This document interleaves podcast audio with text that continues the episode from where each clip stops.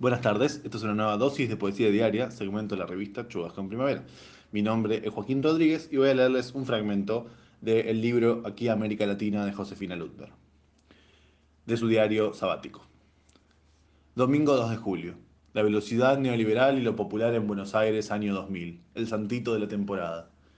Me enteré de que el cantante Rodrigo El Potro existía el día de su muerte, y en el accidente y en el estallido, en su cuerpo, pude imaginar, ver en imagen, la temporalidad neoliberal y el negocio sin límites de la industria musical y discográfica.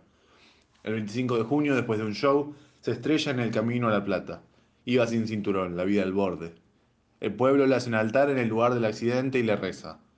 Rodrigo, muchacho de Córdoba que tenía ojos celestes y atravesaba por lo menos dos clases y culturas, podría dejarnos imaginar, ver en imagen, especular, no solo la velocidad del neoliberalismo latinoamericano, sino su forma misma.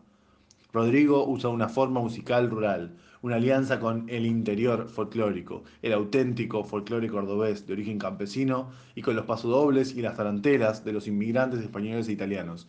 Y eso es lo popular, pero es hijo de un empresario de la industria discográfica, del sello CBS no representa, es él mismo un tipo de formación populista, popular, neoliberal como la de Menem, caudillo de La Rioja, y se lanza a toda velocidad para estallar y cortar el tiempo.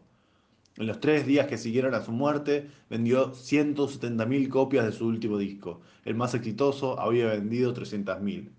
La industria no pierde tiempo, por eso la velocidad y la autopista, y quizás por eso también el golpe y el final, dice Alejandra Dandán en página 12.